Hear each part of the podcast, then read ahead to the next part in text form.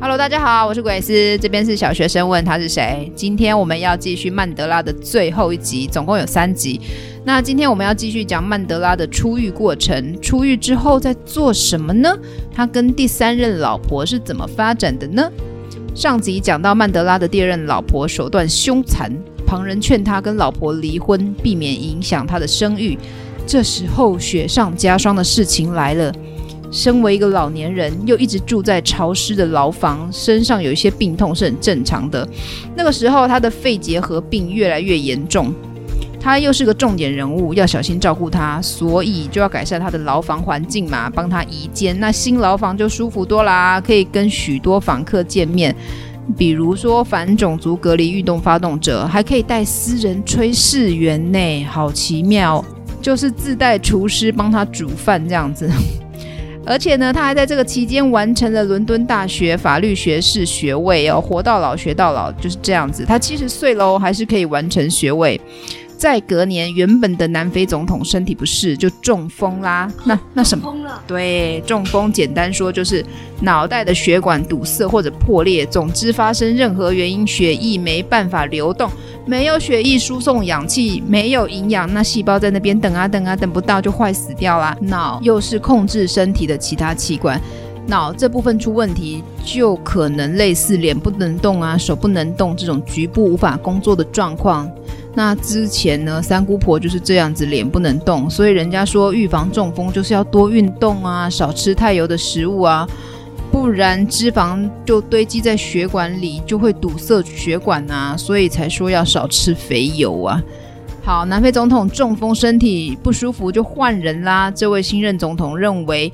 种族隔离制度是站不住脚的，并无条件释放除了曼德拉以外的所有非国大囚犯。诶，那就是曼德拉还继续关着，诶，为什么呢？因为曼德拉最重要啊，其他人都可以释放，曼德拉的话，我们就再考虑看看哦。那隔年，一九八九年发生一件大事。现代人消息传播速度太快了，世界上任何一个角落发生有意义的大事，都会影响别人。你看，我刚刚讲了几件国外的事情，影响曼德拉，现在又发生一件事情，那是什么事呢？就是柏林围墙被推倒。你有没有听过柏林围墙？柏林围墙是什么呢？为什么被推倒？被推倒怎样吗？柏林呢？它是德国的首都。那简单说，这件事情源自于第二次世界大战结束之后呢，德国在一九四九年分裂成两个体系不同的主权独立国家，就是同一个民族哦，讲同样的话，有着相同的社会风俗文化，有一点点像是几十年前的台湾跟中国大陆啦。一个共产主义就是东德，当初的中国也是共产主义，那一个就不是共产主义，一个是自由竞争嘛，就是西德跟我们台湾。反正呢，东德经济就发展的不好，人民就都穷穷的，然后他们就很想赶快逃离东德，跑到西德，因为西德有钱多了，东德政府不准他们跑掉。于是呢，半夜在首都柏林呢筑起篱笆跟围墙，他要封锁从东柏林进入城市西半部的入口。诶，对哦，连首都都被切成一半。那柏林围墙其实是两道平行围墙，不是一道墙而已哦。那两道围墙中间有埋什么东西呢？有地雷啊、带刺铁丝网啊，就是踩到会蹦。对对对对对对对，炸药踩到会爆爆炸，还有各种设计来预防逃跑的障碍物。东德士兵全天候二十四小时看守这道围墙，也监视西柏林。如果发现有人偷跑，可以直接开枪射杀。那你觉得这样子就没人偷渡过去西德吗？才怪！大家还是拼命逃跑啊！东德人就这样子忍耐了数十年，他们不停举行了一连串大规模的示威，要求民主。当时东德也受到共产主义的老大哥也是源头啊，苏联也因为经济困顿啊，跟政治重组而崩溃瓦解。苏联就是现在俄国的前身啦。你看，这就骨牌效应啊！苏联倒台，东德也跟着要死掉了，像涟漪一样影响着整个地球的国家。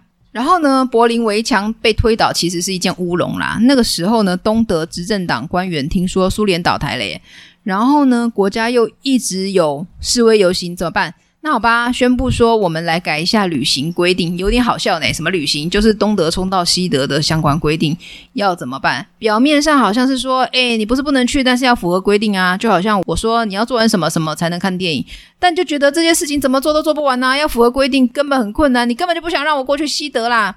但是呢，这位官员呢，在宣布表达的时候呢，表达得很差。在东德人民听起来就像是要打开边界了，你看看表达能力是不是真的很重要啊？那几千名东柏林人呢，就蜂拥到柏林围墙上的边界通行处，搞不清楚状况的守卫就终于打开了大门。东柏林人通过围墙，西柏林的人的态度是什么呢？你知道吗？其实他们两边的人啊，很有可能是亲戚，或者是朋友，或者是爱人，就好像我们跟阿耿家一样啊，感情很要好，但是就只是没有住在一起，住的有点距离啊。那东柏林人呢，冲过围墙后。很多西柏林人也情绪很激动，要去见几十年没见的，可能是家人或者是爱人。几十年过去了，都不知道对方还活着吗？有没有可能见到本人啊？然后那个时候通讯不发达，没有智慧型手机啦，联络不像想象中那么简单呐。何况两边都被监视着。然后这群相聚的人们就开始开 party 啊，吃吃喝喝啊，也有人就开始动手拆围墙。就这样子，才一个月哦，围墙就被拆光光。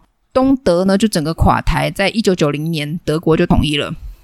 总之呢，柏林围墙被推倒的意义就是共产国家的倒台啦，好像在告诉世界，自由就是真理，你想管束人民是没有用的。而曼德拉就是代表南非社会对于自由的渴望。当时的南非总统跟他的内阁就是工作小组讨论说，哎，我们要不要让非国大合法？要不要释放曼德拉？当时。虽然很多人表达了激烈的反对啦，但是最终隔年，就是一九九零年二月，无条件释放曼德拉，并使所有之前禁止的政党合法化。说你们就是之前非法的那些政党啊，现在都可以合法的进行你们的政党的活动了。那他被关了二十六年呢，曼德拉终于获得自由。好啦，一九九零年二月十一日呢，离开监狱的时候呢，曼德拉跟他当时的老婆，就是前面讲虐待人的那位维尼呢，手牵手出现在大批围观的群众跟媒体前。这一事件呢，在全世界实况转播，这是一个很感人的画面哦。接下来的日子，曼德拉就发表了一系列的演讲，表达了对和平的向往以及与白人少数群体的和解的意思啊，但也清楚地说明，非国大的武装斗争还没结束。意思就是，不是你释放我，我就要配合你。我的理念仍然相同，只要你还要实行种族隔离政策，我就还是会武力抗争。我希望双方都可以放下武器，好好谈。那这一系列演讲呢，是讲给国内民众听的，但。他觉得这样不够，他要全世界都听他说。他又开始巡回非洲，去完非洲，去欧洲，又去英国，又去美国、古巴，又去亚洲的印尼、马来西亚、日本，去这些地方跟当地的最高统治者讲话。有总统的跟总统谈，有首相的跟首相谈。总之就是表达希望你们可以制裁，就是拒绝种族隔离政策。你们要支持我啦。那循环演讲完要干嘛嘞？就是去跟白人谈判啦。前面的到处游说，就是为了在这些谈判上找帮腔嘛。他真的是没在休息耶。出狱后呢，先在国内演讲，国外演讲，中间才隔三个月就去跟白人谈判。那这场谈判很成功啊，给白人留下了深刻的印象，达成了曼德拉的初步目的。就是解除紧急状态，就是前面讲的解除戒严啦。再隔三个月，曼德拉感觉到，哎，我们非国大的军事力量其实不能跟南非政府抗衡，不能比啦，不能跟南非政府打仗哦，就去跟南非政府讲好，我们不要打哦。这样就惹前面讲的武力组织生气气啦，他跑去骂曼德拉，哎，你怎么说停火啊？我们的目的还没完成呢。但是呢，曼德拉也没空管他们的谩骂，想骂就骂吧，我还有事要做嘞。他花了很多力气统整啊，团结非国大内部，为什么呢？因为这个时候啊，非国大好不容易成为了一个合法的组织，好不容易耶，几十年的非法抗议组织现在合法，就要来好好的统整，好好宣扬，好好工作啊，吸纳更多人才，做更多更好的事情。他在接着参加的大会上宣布，他先承认了非国大这个政党的过失啊，做错了什么，然后宣布他要成立一个强大而运转良好的任务组，跟大家说非国大的品质会改善很多哦。但是呢，其实这个时候曼德拉的声望受到一些事情的影响，其实这也难免啊。之前他坐牢就有好委屈的形象，现在没有啦。那这是什么事情呢？首先就是他的老婆维尼。那个时候的老婆啊，就是前面讲到的那个曼德拉，他在坐牢的时候，这个第二任老婆也是为了反种族歧视有施暴的事迹嘛，一直在打官司，要一直出庭为自己辩驳啊。那虽然这个时候已经有风声说维尼在外面有男朋友啦，但是曼德拉还是很有情有义的，一直去支持陪伴维尼啊，不是只有精神上的哦，他还到国外去非洲的啦，去募款。那有国际南部非洲辩护和援助基金，还有利比亚领导人募款干嘛嘞？募款帮老婆打官司啊，打官司要钱钱的，这两面刃啊。有些人觉得哇，曼德拉很有情有义哦，就算你老婆好像不爱你了，还给你找麻烦，你还愿意帮他哦。尤其是你这种这么需要声望的人呢。但有些人觉得，哎，曼德拉，你老婆暴力狂哎，虐待殴打人家小孩子哎，你还帮他哦，你的良知在哪？那你觉得这官司的结果嘞？就维尼啊，他要被关两年。隔年就是维尼去坐牢之后啊，曼德拉就公开宣布跟维尼分居。这讲起来有点奇怪哈，维尼去坐牢了，当然分居啦。好啦，意思就是我跟他没感情了，我不帮他了。他闹出什么事情我不管哦。但可能离婚很麻烦呐，尤其人家现在还是坐牢，就先切割一下。非国大也要跟他切割，找个理由把这个维尼啊赶出全国执行委员会。执行委员就是重要的做事干部啦。那这是第一件事情，影响曼德拉的声誉。那第二件事情是什么呢？黑人之间的暴力斗争不断增加，其中以非国大跟另外一个党因卡塔自由党，他们两个党的支持者在打架，死了有上万人，好多人哦。诶，这也要算在曼德拉头上哦，有点奇怪。白人可能觉得，诶，你们黑人不是争取自己管理自己吗？不要我们白人管呐啊，啊！但是现在看起来你们种族之间的架打也打不完呐，啊，你们真的能够管理好你们自己吗？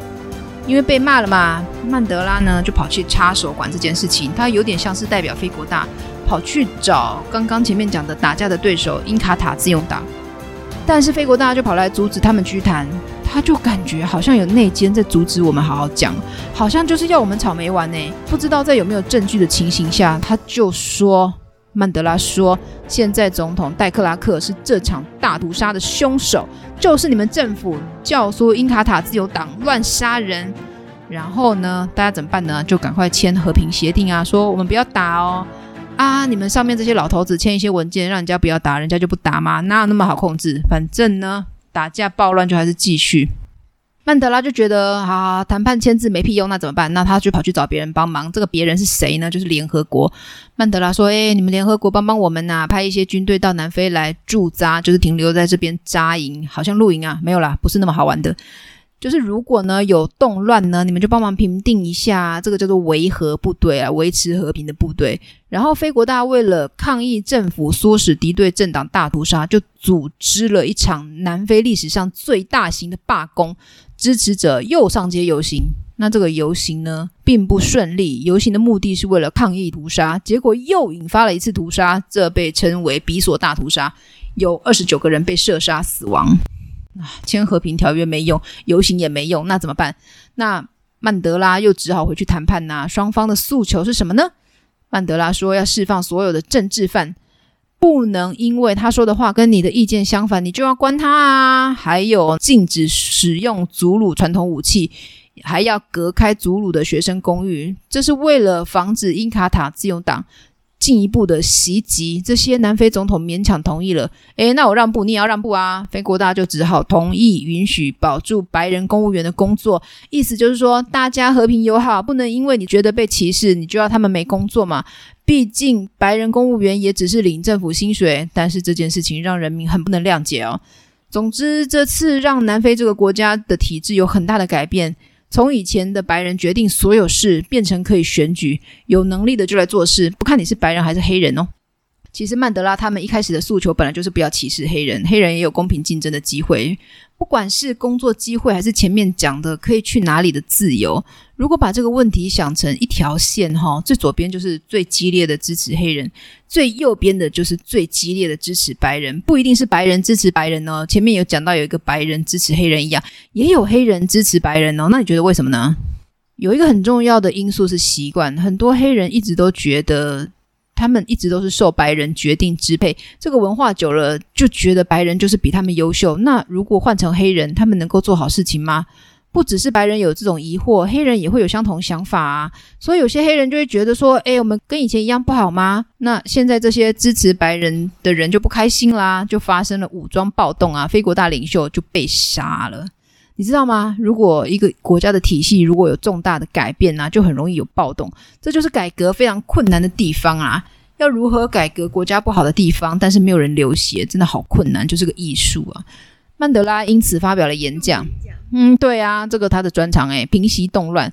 后来呢，曼德拉跟前面讲的吵架的南非总统戴克拉克，他们就都访问了美国，分别跟克林顿总统会面，两个人都收到了自由勋章。那不久之后呢，他们在挪威共同获得了诺贝尔和平奖。意思就是，不管你持有怎样的意见，你在这个困难的问题上有付出努力，你就值得获得奖项。长大之后，你可能渐渐会发现啊，很多事情没有想象中简单，不是一翻两瞪眼要自由就是对的那么简单。好，国家获得改革，接下来最重要的事情是什么呢？就是让大家赚钱钱呐、曼德拉这个时候受到非国大年轻领袖，也是之后接任曼德拉的南非总统塔博姆贝基的影响。其实人家在猜啦，曼德拉的态度就是，虽然我比较希望企业由国家来统整来管理，就是比较偏共产主义啦。非国大其实也是。但曼德拉也知道这样不可行啊，他开始去找私人公司大老板，希望他们可以多多扶植国内产业，引进多一些国外的钱钱来投资我们国内啦。其实你有没有发现哈，听曼德拉的故事，其实就是在听南非这个国家进入民主的过程呢。所以呢，他的人生呢就被拍成了好几部电影啦，不是整个人生啦，有两部电影在他过世之前就被拍完了。一部是二零零九年的《打不倒的勇者》，一部是二零一三年的《曼德拉漫漫自由路》。那这一年曼德拉过世，他的女儿呢，当时到英国去参加这部电影的首映会。那首映会是什么呢？就是电影在正式播映之前。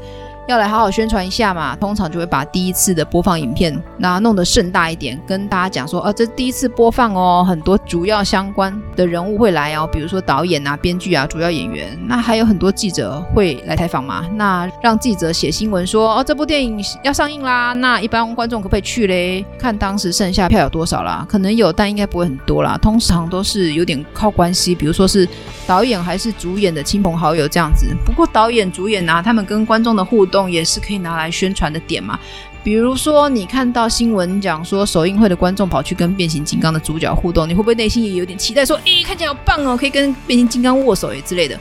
好啦，总之曼德拉的女儿那个时候就跑去参加英国参加首映会，就没能见到爸爸的最后一面，实在是有点可惜啊。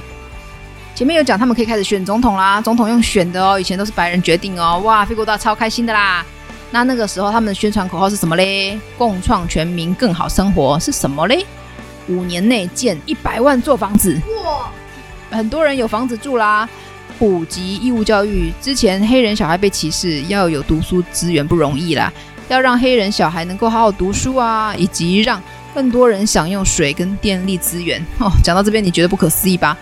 读书跟用水电竟然是需要抗争来的，那你完全可以理解为什么黑人要抗争要暴动吧？很多黑人呐、啊，没有这些基本的生活条件，他们的日子到底有多苦，你都不能想象。那这些听起来都太爆炸了。有些人想到以后小孩可以好好读书，可以好好用水电，就太兴奋啦，要支持曼德拉。那有些媒体呢，就是新闻记者担心这些人呢情绪太高亢呢，会引起暴动，反而反对曼德拉当选。选举要花很多钱宣传啊，办活动，所以曼德拉他也花了很多时间帮非国大筹款啊，还跑到北美呀、啊、欧洲还有亚洲啊，就是非洲以外的地方，跟富有的捐赠人见面。你看他的名气有多大？不只是到国外，还有到非洲外哦。那跟曼德拉一起竞争的对手是谁呢？对啊，就是你想的那个跟曼德拉吵架的南非总统戴克拉克啊，他们两个一起得过很多奖嘛。啊，你知道很多首长选举要辩论啊，就是公开讲自己的政见是什么，然后让对方提出问题再回答。当然，这种也会有实况直播啊，还会有不同语言同步翻译啊。那如果你不知道要投票给谁，别人说曼德拉怎样怎样，你也不知道人家说的对不对，那怎么办？那当然是就是去看他本人说话内容啊，他的态度，他对事情的评论及看法啊。所以竞选辩论是吸收选民的最直接的方式，你一定要很会辩论，口才一定要很好，才能让人相信你、支持你嘛。当时虽然普遍人认为戴克拉克在辩论中表现得更好，但其实本来支持曼德拉的人就比较多啊。而且曼德拉当时在辩论结束后做了一件事情，让大家觉得他风度超好，是什么呢？就是主动握手，这件事超重要啊。哎，你比完羽球，不管是输赢，是不是都要跟对方选手鞠躬？是不是都要找对方教练道歉？就是这个原因啊。运动谢了，不是道歉哦，道谢是不是都要找对方教练道谢？就是这个原因啊。运动家的风度真的很重要。虽然你的对手每个动作说的每句话都让你很讨厌，但这就是对手才能够让你更进步，你才知道自己的不足的地方在哪里。对手就是你进步的动力啊。选举结果呢，当然是曼德拉获胜啊，而且是高票六十二 percent。而且他也承认啊，虽然非国大胜选，但其实大选中有出现。舞弊跟捣乱的行为，第一次办选举很难没瑕疵啦，很多防弊措施做得不好，有些支持者比较激动，就会想一些乱七八糟的方式啦，这真的很难避免。其实曼德拉就算当了总统，他还是会定期回家乡跟当地人见面呐，在家乡盖了一座房子，有一种落叶归根的感觉吧。人活到最后还是想回到生长的家乡啊，还会帮当地的人排解纠纷呐。一九九四年，他都七十六岁啦。刚刚还说什么？他都七十六岁了，七十六岁还可以离婚再谈恋爱呢。这时候第二任老婆前面不是讲被单方面分居吗？老婆去坐牢，他宣布说我们分居。但是在当选总统的隔年，曼德拉就启动离婚诉讼，意思就是老婆你不答应离婚，那我们就法院见，让法官裁判决定我们要不要离婚。为什么他这么积极想要离婚呢？因为他有喜欢的女生啦。这么老了，不行吗？老了也可以喜欢人呐。这个人是谁呢？超奇妙呢！他这个人呢是隔壁国家前总统的遗孀。我们先讲这个隔壁国家是谁？南非的地理位置你知道吧？就是非洲的最南边。那整个国家呢，除了北边都靠海。这个隔壁国家呢，就是东北边也靠海的国家，叫做莫桑比克。那遗孀是什么呢？就是老公过世留下来的寡妇，比较好听的说法叫做遗孀啦。那这位遗孀呢，比曼德拉小二十七岁。我哇，小二十七岁，七十六减二十七，这个时候也快五十了呢。那他们是怎么认识的呢？他们第一次见面是一九九零年的时候，那个时候曼德拉的状态是刚出狱，然后还帮老婆打官司。那这位遗孀叫做格拉萨马歇尔。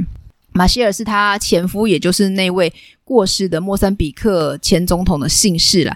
那这位前总统在一九八六年过世，也就是说跟曼德拉认识的时候，前夫已经过世四年。那因为呢，这位遗孀他自己本身也是政治积极分子啦，所以他们就有认识的机会。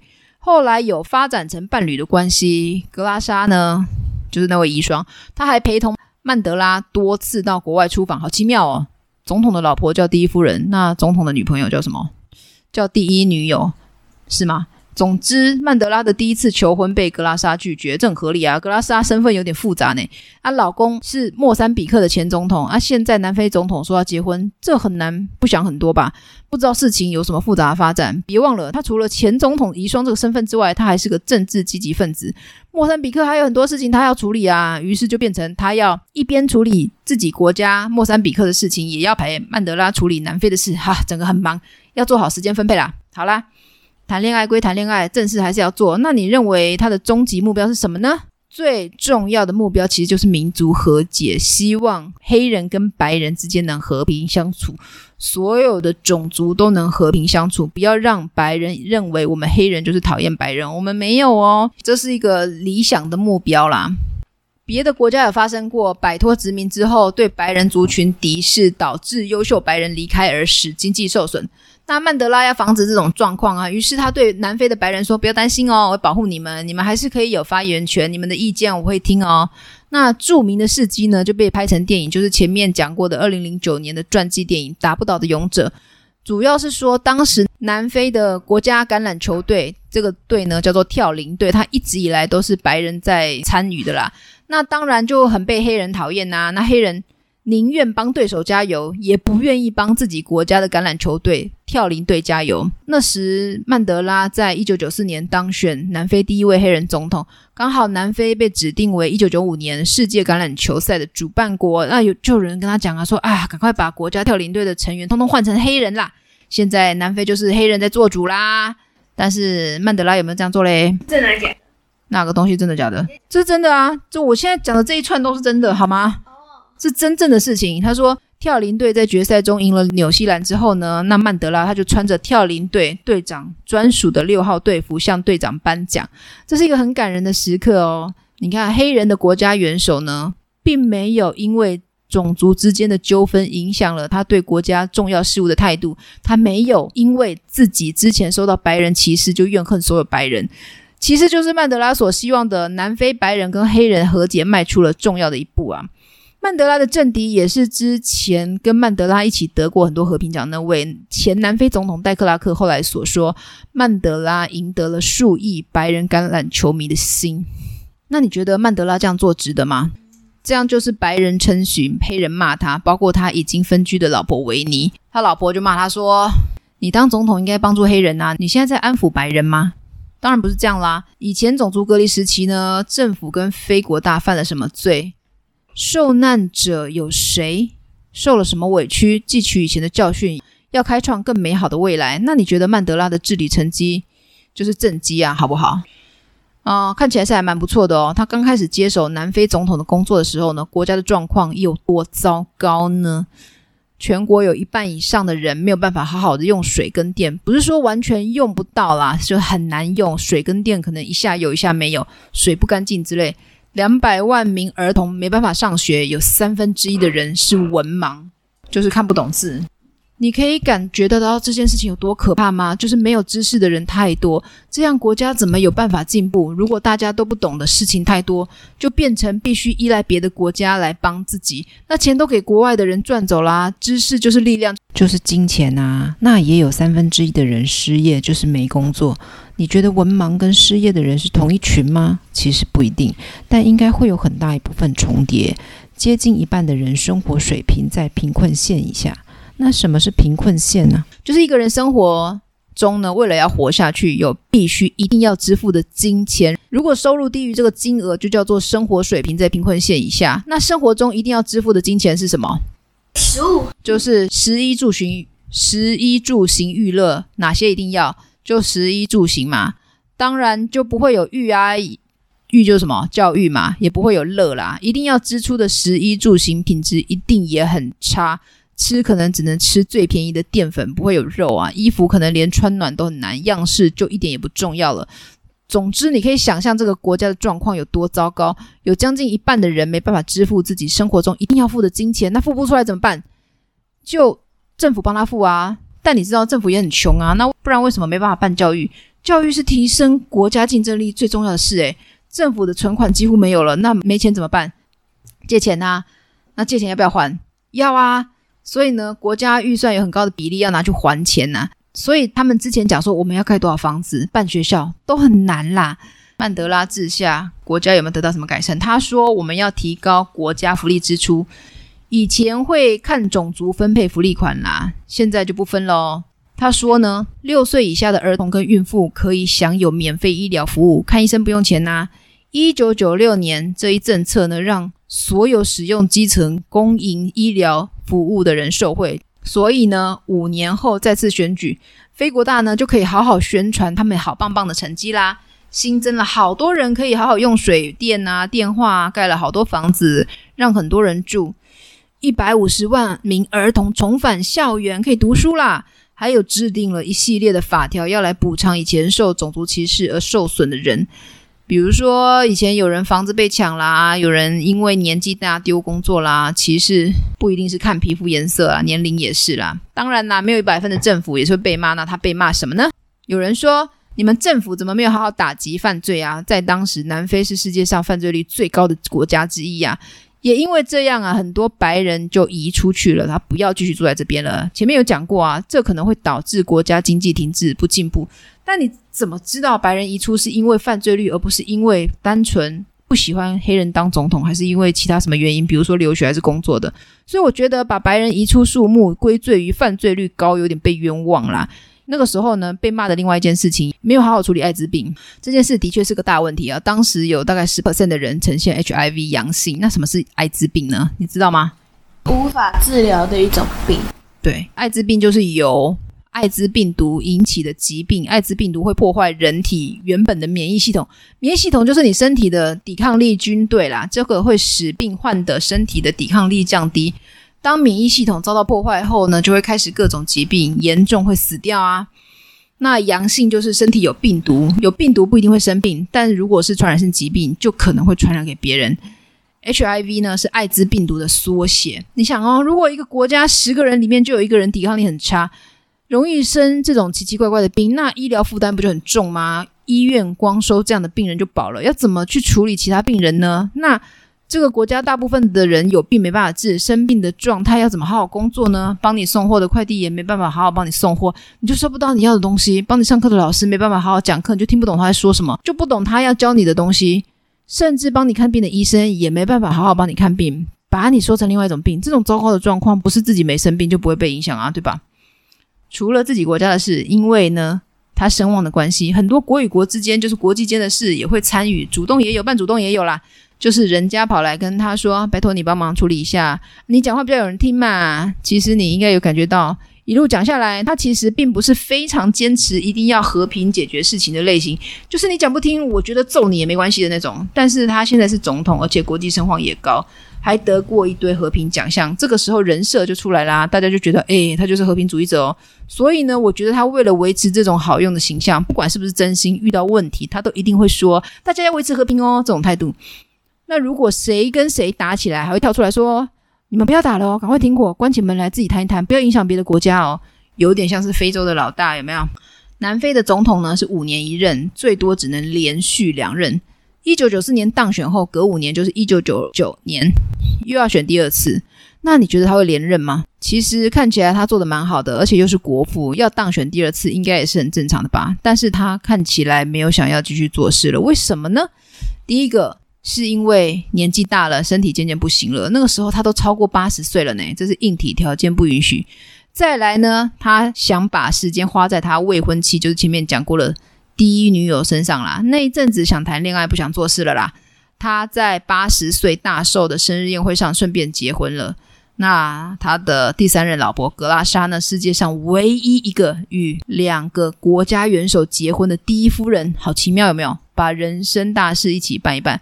隔年呢，在他总统任期的最后一年，他做了告别演说，然后就退休了。但是想谈恋爱的心情只有一下下，他怎么可能轻易放过他宁愿坐牢也要坚持一辈子的政治这件事呢？所以呢，他虽然退休后过着宁静的家庭生活，他又开始找事忙，忙什么呢？前面不是讲他因为艾滋病的高患病率被骂吗？他就想说，好，那我要来做这件有意义的事情，我要想办法把艾滋病的患病率。降下来，他就成立了一个基金会，用他自己的名字来命名，就叫做纳尔逊曼德拉基金会。在退休那年成立的基金会的工作内容是农村发展，农村也要进步，也要有收入，比如种更甜的水果，或者是和平观光业之类的。那学校建设啊，他要盖更多学校，让更多人补充知识啊，不止小孩哦。前面不是讲文盲很多吗？他们年纪可能不是小孩，但是他们仍然需要补充知识。哦，不对。活到老学到老，不管你几岁都要补充知识哦，跟防治艾滋病，还有一边跟政府讲说，现在艾滋病有什么不错的药，你要盯着病人好好吃药诶。然后呢，他还到处去募款，问人家要不要捐钱帮助打击艾滋病啊，还跑去各类艾滋病大会上发表言论，就是很认真要打击艾滋病，你知道吗？他儿子死于艾滋病，前面不是讲大儿子出车祸死了吗？然后呢，二零零五年的时候，曼德拉的小儿子死于艾滋病。他选择勇敢公开儿子的死因，因为他认为只有将艾滋病摊在阳光下，才能有效遏阻艾滋病蔓延，才能让世人严肃体认到艾滋有多可怕，有多高的几率会夺走身边的人。他渐渐不只干预非洲的事，因为他声望高，所以开始有点像世界老大美国一样，开始批评各国的事物。其实批评大家都会批评呐、但批评首先要了解，然后因为他分量够，讲话别人会去采访，会去宣传上新闻，就会看得出来啊，他骂人了，他骂人，他骂了谁嘞？他跑去骂英国、美国，你们要打伊朗啊？那个时候的美国总统是布希啊，他就说布希，你就是想要西亚那边的石油而已啊，才不是为了什么正义要派兵攻打伊朗啦。然后说你们美国常常嘴巴上说为了正义啦，结果做最残暴的事，比如说第二次世界大战在日本放原子弹的，就是你们美国啊，害死多少无辜的人民呢？也跑去管因为犯罪被抓去西方的非洲人，说你们这些西方国家都不好好对待我们非洲人啦，还跑去管中东国家之间的战争，说你们不该打仗啦，会死很多人的。虽然觉得呢这些事情都不是他该管的事情，可是其实后来想想，他真的也该管，不然这世界上。有那么多原本可以避免的战争，像他说话那么有分量的人也没有几个。能够多几个这样子的人抑制一下战争也是好的。毕竟战争要死好多好多人啊。好了，二零零四年呢，这年曼德拉八十五岁，身体越来越差，他又公然说谎。他说：“我不要工作了，不要找我，我正式隐退。要采访我，不要找我去什么宴会，不要啊，真的不要啊。”那为什么说他说谎嘞？因为他还是忍不住跑去管事情，说身体不好，结果跑去美国募款，问大家要不要捐款给好穷好穷的非洲嘞？当然，他应该就是挑重要的工作做啦，就是他觉得这件事情真的很重要啊，不管不行啊，非洲就是这么穷，就是需要钱嘛。还有就是非洲北边的国家叫做辛巴威啊，那当时的辛巴威总统做得很差呢，还一直连任五次。曼德拉就骂他说：“哎，你赶快哦，趁着还有一点名誉跟尊严下台，不然难看呐。”接着曼德拉呢，在他八十九岁的寿辰就生日啦，宣布成立国际元老集团。这个集团要干嘛嘞？召集世界各国领导人一起来处理世界上最难处理的事。前面说的不做事是幌子啦。意思其实是我只想做我想做的事情，不要要求我配合你们采访还是宣传干嘛的。其实你可以感觉出来呀，随着他年龄越来越大，他的格局也越来越大。什么意思呢？刚开始他是为了自己黑人族群发声，后来是为了非洲。他九十岁的大寿的演讲中呼吁世界上的富人帮助穷人，想帮助。南非的黑人到想帮助非洲，到现在想帮助全世界的穷人，因为他知道他的名声可以帮助越来越多人，不仅限于他一开始想帮助的黑人，而是全世界需要被帮助的弱势族群。二零零四年，他八十六岁的时候，他想要争取南非主办二零一零年世界杯足球赛。之前讲到他坐牢的时候喜欢运动嘛，他那个时候的老伯在外面组的政党也是足球俱乐部啊，他喜欢的运动就是足球啊。所以他在身体越来越差的时候呢，他想要为南非这个国家做这件事情。他认为这是给种族隔离制度结束十周年最好的礼物。后来南非争取到了这场球赛，也是曼德拉最后一次在公众露面。之后呢，他就一直生病，不停治疗。然后呢，他的子孙很不意外的就开始为了遗产打官司啊。就告来告去啊，告你，你怎么可以分的比较多？哎，心寒呐，人都还没死呢，就在吵爸爸的钱，谁要分多少，公不公平？你说小孩子在乎公平，其实大人也在乎啊。就让曼德拉他自己分呢？对啊，他就在忙着住院治疗啊，累呀、啊。他决定了 A 方案，然后 B 方案，然后就有人跑来跟他讲说，哎，为什么谁分到的什么东西是这个样子？好了，二零一三年十二月五号他去世了，享年九十五岁，十天后举行国葬。他是国父啊，所以葬礼是国家为他举行。前面有讲到，女儿去英国出席他的传记电影首映会，所以没能到场。南非总统府官网刊登的是曼德拉的一句名言呢、生命中最重要的东西不是仅仅活着，而是我们给别人的生命带来了何种不同，这才是生活的意义。他还有一些名言很值得传颂哦，还有什么呢？教育是我们可以用来改变世界最强有力的武器。生命的最大荣耀，不是从不跌倒，而是每次跌倒都能爬起来。这跟另外一句名言有异曲同工之妙啊！勇敢不是不害怕，而是虽然害怕，但仍然面对啊。曼德拉过世之后呢，世界各地人民都关心他，东西方媒体一致赞扬曼德拉一生的贡献。那曼德拉呢？他是世界上最受尊重的政治家之一哦。他带领南非结束种族隔离制度。他说过，在未来的南非，不论种族或肤色，人人和睦相处。哇，这次逐字考写好久哦，因为第一个非洲的风俗文化我不太了解了，花了好多时间研读。第二就是曼德拉是很现代的人呐、啊，资料很多，比几百年前的人多很多，所以就读更久，写更久了。之前康熙写个两万字，我就觉得很多了。这次竟然有三万五千多个字。好啦，希望让大家稍微了解非洲的近代史。谢谢大家，这边是小学生，问他是谁？我是鬼斯，欢迎帮我按赞、分享、加留言。我们下次见，拜拜，拜拜，拜拜。